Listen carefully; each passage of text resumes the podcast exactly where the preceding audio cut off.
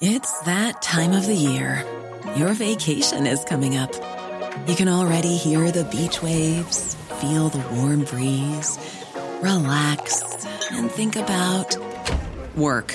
You really, really want it all to work out while you're away. Monday.com gives you and the team that peace of mind. When all work is on one platform and everyone's in sync, things just flow wherever you are. Tap the banner to go to Monday.com.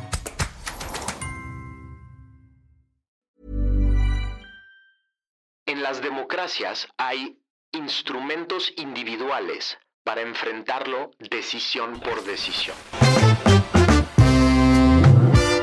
El Ciudadano Político, el podcast de Max Kaiser.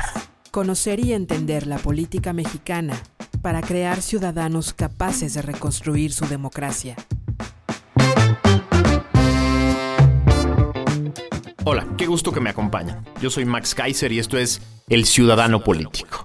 El espacio en el que tú y yo analizamos los temas complejos de política para poder entrarle a la agenda pública, para poder entenderla, para poder conocerla y poder generar conocimiento que nos sirva a todos para reconstruir este país, porque vaya que lo necesita.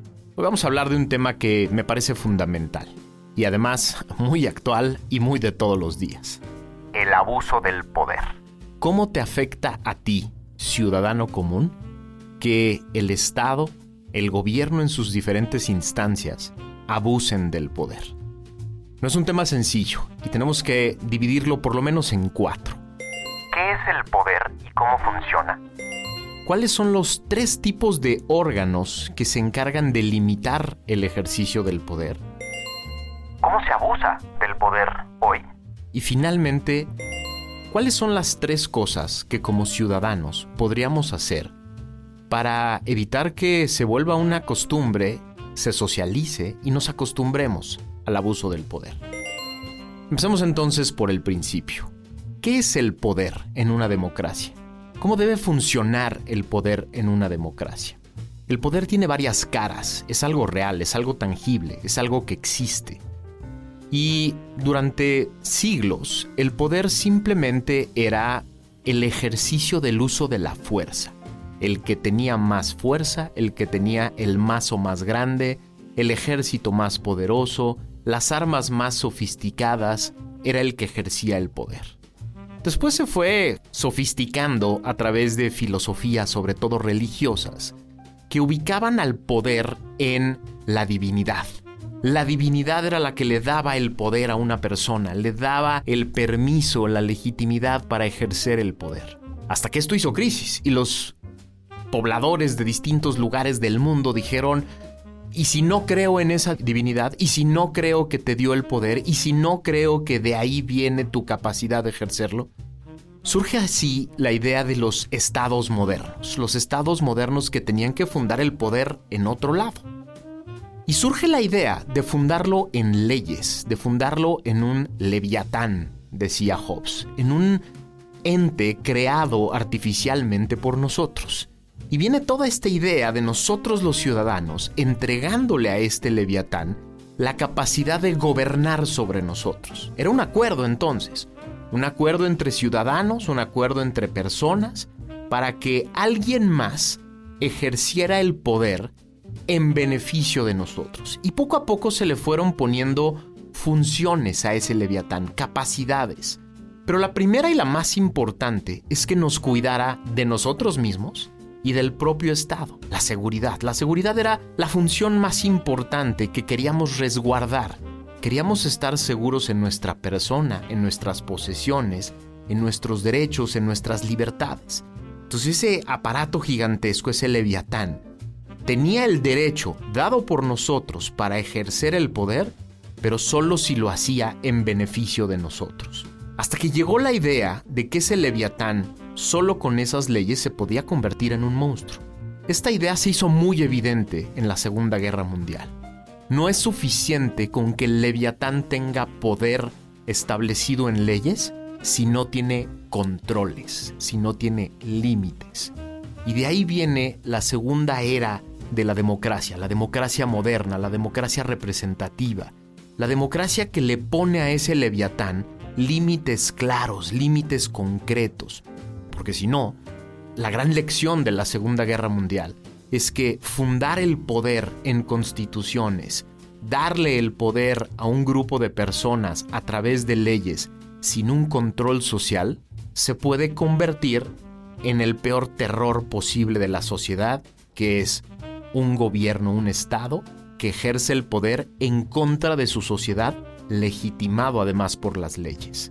Esta fue la gran lección de la Segunda Guerra Mundial y esta es la gran corrección que intentamos los seres humanos a partir de la Segunda Guerra Mundial. La democracia tenía que ser algo diferente, tenía que convertirse en ese modelo en el que los ciudadanos, a través de la Constitución y las leyes, nos cuidamos del propio Estado y del ejercicio del poder que hace. ¿Cómo funcionan entonces a partir de la Segunda Guerra Mundial las constituciones? Se convierten en estos espacios donde se funda el poder, de ahí nace el poder. Es decir, los ciudadanos solo reconocemos como legítimo, como válido, como aceptable el poder que surge de las constituciones ya no el poder fáctico de las armas, ya no el poder fáctico de los grupos económicos, ya no el poder fáctico de aquellos que dominan, acaparan, se hacen del poder por otras vías. Solo reconocemos como legítimo el poder que surge de las constituciones. Y así, las constituciones democráticas del siglo XX después de la Segunda Guerra Mundial incorporan tres funciones. Las constituciones tienen tres funciones para fundar el poder. La primera es quién ejerce el poder, quién puede ejercer el poder, quién tiene el derecho legítimo a ejercer el poder. Es lo primero que resuelven las constituciones. La segunda pregunta que se hace en las constituciones es ¿cómo? ¿Cómo esas personas pueden ejercer el poder? ¿Cuáles son los procedimientos, los métodos, las funciones específicas y las facultades que esas personas a las que les dimos derecho a ejercer el poder lo pueden ejercer. Y quizá el apartado más importante de las constituciones democráticas que se derivan de la Segunda Guerra Mundial es el apartado de derechos fundamentales. Este catálogo de derechos básicos que tienen las personas que viven en ese lugar que se convierten en el límite básico del ejercicio del poder. Es a partir de ese catálogo que esas personas que pueden ejercer el poder, que tienen métodos y funciones específicas para ejercer el poder, es ese catálogo el que los limita, el que les dice es hasta aquí. Y básicamente ese catálogo se reparte en tres grandes subapartados. Un catálogo de libertades, un catálogo de derechos que tienen que ver con la igualdad, todos somos iguales ante la ley, y un catálogo de derechos que implican la seguridad jurídica. ¿Cómo hacemos que los primeros dos sean límites para el Estado? Esto resuelve la pregunta de ¿qué es el poder en una democracia? El poder en una democracia es esa función que tienen personas específicas que el propio Estado les otorga el derecho de ejercer el poder, pero les da métodos concretos y les da límites específicos establecidos en los derechos.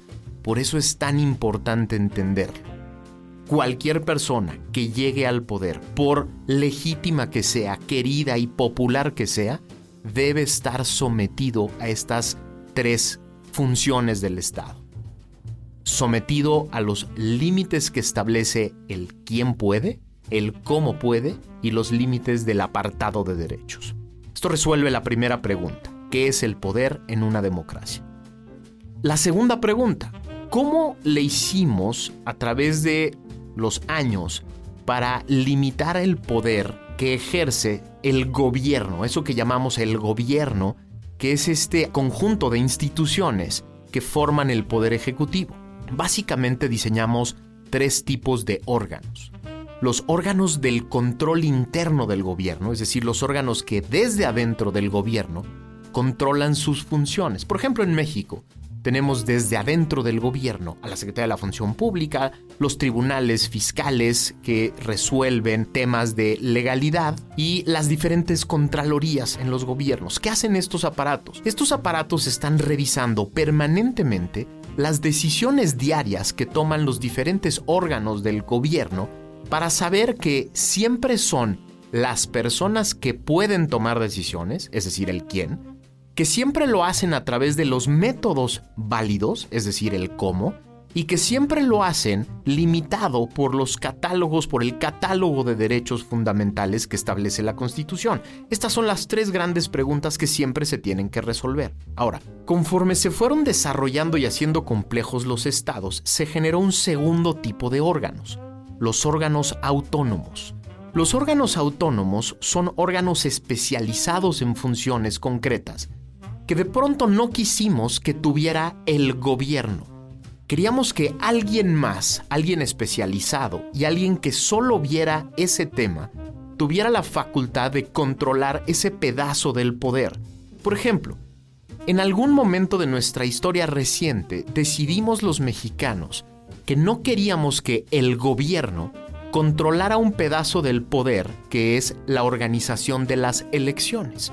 De pronto dijimos, no es una buena idea que quien puede ser electo para gobernar sea el mismo que organice las elecciones. Y entonces separamos del aparato llamado Estado una función, se la quitamos al gobierno y desarrollamos una función de organización de las elecciones.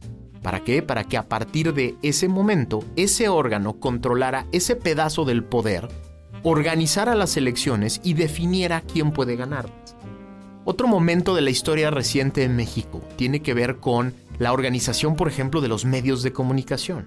De pronto decidimos que era darle demasiado poder al Estado, que desde el gobierno, el mismo aparato que gobierna decidiera quién puede tener espacio radioeléctrico, cuánto tiempo lo puede tener, cómo lo puede administrar, etc.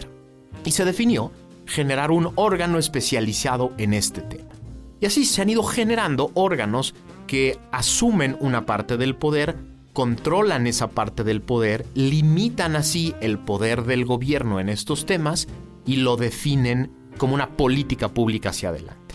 Y el tercer tipo de órganos que definen el poder, que limitan el poder, están concentrados en el otro poder llamado el poder judicial.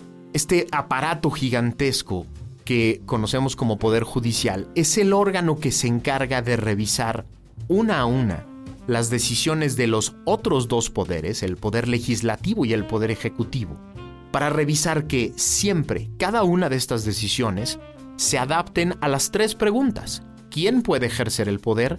¿Cómo se puede ejercer el poder? ¿Y con qué límites? Siempre que llega un caso al Poder Judicial, se hacen estas tres preguntas un juez define si la persona que podía ejercer el poder lo hizo, si lo hizo a través de los métodos adecuados y si respetó las garantías preestablecidas. Estos tres tipos de órganos son fundamentales en un Estado democrático. Su permanencia, su independencia, su autonomía en la toma de decisiones es fundamental, porque es nuestra única defensa frente al abuso del poder el que estos órganos estén permanentemente revisando cada una de las decisiones de ese aparato que llamamos gobierno en las instancias que ustedes quieran, en el nivel federal, en los niveles locales y en los niveles municipales. Esas decisiones que se toman en esas instancias te afectan a ti directamente. Una sanción, un permiso, una licencia, el retiro de una licencia, el cambio de un derecho, la modificación de una obligación, son decisiones que te afectan todos los días y lo que quieres en una democracia es tener la capacidad de revisarlas constantemente para que siempre y en todo momento el que las toma lo hace respetando los límites que establecen estas tres preguntas. Vamos al tercer apartado. ¿Por qué digo yo, aseguro yo, que hoy el gobierno se ha acostumbrado a abusar del poder? Por una razón muy sencilla porque es el propio titular del Ejecutivo que se asume como una persona que puede no observar las leyes, no observar los procedimientos, tomar decisiones más allá del poder. Les pongo algunos ejemplos. Solo el año pasado, solo el 2020, el presidente de la República tomó decisiones presupuestales que están mucho más allá de sus facultades constitucionales y legales modificó el presupuesto que solo puede aprobar el Congreso de la Unión en un porcentaje mucho mayor de lo que podría hacerlo y afectó áreas completas del gobierno. El presidente de la República ha acusado penalmente a personas y ha prácticamente sentenciado a personas en la mañanera. El presidente de la República ha cancelado contratos en la mañanera y ha instruido a cancelar contratos. Ha tomado decisiones de política pública que le competen a órganos autónomos, acusa a órganos autónomos, abusa permanentemente del poder con el pretexto de ser legítimo, de ser la voz del pueblo, de ser la voz de la mayoría, de ser la voz de muchas personas. Pretexto que no vale en una democracia. El abuso del poder es algo que te debe importar porque en el momento en el que el propio titular del Ejecutivo, el propio titular del gobierno, anuncia que con base en la legitimidad, la popularidad y la capacidad que según él le dan un grupo de personas, puede dejar a un lado las tres preguntas, el quién, el cómo y el hasta dónde. El mensaje que le envía al resto del aparato es que todos pueden hacerlo y a partir de ahí se genera un vicio que se puede convertir en un vicio permanente. Vamos a la última parte de este podcast que es ¿y qué hacemos? ¿Qué hacemos los ciudadanos? ¿Cómo resolvemos esto? ¿Cómo nos enfrentamos a este gran aparato que ya tomó la decisión de que puede abusar del poder cuando quiera? No es una cosa sencilla, pero el problema es que la mayoría de la gente cree que hay que enfrentar al aparato completo y no. En las democracias hay instrumentos individuales para enfrentarlo decisión por decisión. Tenemos tres instrumentos que podemos utilizar. El primero es un instrumento público, es un instrumento social, la denuncia social. Una de las funciones más importantes de la democracia, lo dice Timothy Snyder en su libro On Tyranny, es levantar la voz. Cada vez que el gobierno abusa del poder, hay que levantar la voz, hay que decirlo, hay que denunciarlo públicamente, hay que exponerlo. Hay que exponerlo con argumentos, con elementos, con pruebas si se puede, pero hay que hacerlo. Y hay que hacerlo de la manera más social y masiva posible. Entre más personas señalen al gobierno como abuso de poder en decisiones concretas, más socialmente aceptable se vuelve la herramienta de limitar al gobierno a través del ejercicio de la voz pública. Pero también hay herramientas jurídicas, herramientas jurídicas en una democracia que sirven para limitar el poder. En México tenemos básicamente tres. La primera herramienta, la más importante que tenemos los mexicanos para limitar el abuso del poder, es el juicio de amparo. Una de las funciones más importantes que puede tener un ciudadano común o un ciudadano que representa a una persona moral, por ejemplo, a una empresa afectada, es ejercer su derecho a ampararse respecto de una decisión. ¿Qué es el amparo? Rapidísimo, no es una clase de derecho, pero rapidísimo para los no abogados se los platico. El juicio de amparo es la herramienta que pone la Constitución a nuestro servicio para que el Poder Judicial le diga a un órgano del Ejecutivo o del Legislativo, cometiste una violación a la Constitución. Fuiste más allá del quién, del cómo y del hasta dónde. No eres tú el que puede ejercer este poder, no es el procedimiento a través del cual se puede ejercer, o te pasaste de el límite establecido por un derecho constitucional. Es importantísimo que los mexicanos empecemos a socializar el juicio de amparo, a utilizarlo de manera común y permanente para someter a revisión las decisiones de poder que vayan más allá de las facultades establecidas. El segundo son los juicios de revisión de legalidad, los juicios de nulidad que están a disposición de todo mundo en los órganos del Ejecutivo y en los tribunales fiscales. Los abogados los conocen muy bien, los que no los conocen deberían de empezar a conocerlo. Cada que un órgano, por ejemplo, una alcaldía o un municipio toma una decisión que te afecta directamente en tu patrimonio, en tu libertad, en tus derechos, que genera obligaciones que no tiene, que limita derechos que sí tenías, tienes la posibilidad de que un órgano revise la legalidad de ese procedimiento y lo anule. ¿Qué quiere decir que lo anule? Que le quite valor jurídico que ese derecho que te quitaron de manera ilegal te lo regresen de inmediato al anular la decisión. Ese es otro instrumento que tienes a tu disposición. Y el tercero es la denuncia. la denuncia formal. Cuando tú crees que una autoridad no solo limitó un derecho que tienes, no solo generó una obligación que no deberías de tener, no solo te tomó una decisión que va en contra de tus libertades, sino que además al hacerlo, al ejercer el poder, cometió un delito o cometió una falta administrativa y la persona, además de retractarse, requiere una responsabilidad, es decir, se requiere hacer justicia, está la denuncia y hay que empezar a utilizarla. ¿Por qué? Porque esto empieza a generar la idea de control. Entre más personas utilicen estos tres instrumentos, el Estado empieza a sentir el control de parte de la ciudadanía. No solo ejercemos democracia a través de las elecciones, no solo lo ejercemos a través de la queja y a través de la publicación de información, se hace democracia también a través de la utilización de estos tres tipos de instrumentos. Y la tercera herramienta que tenemos, que es de muy reciente creación, es la capacidad de hacer demandas, de utilizar el litigio estratégico de manera comunitaria.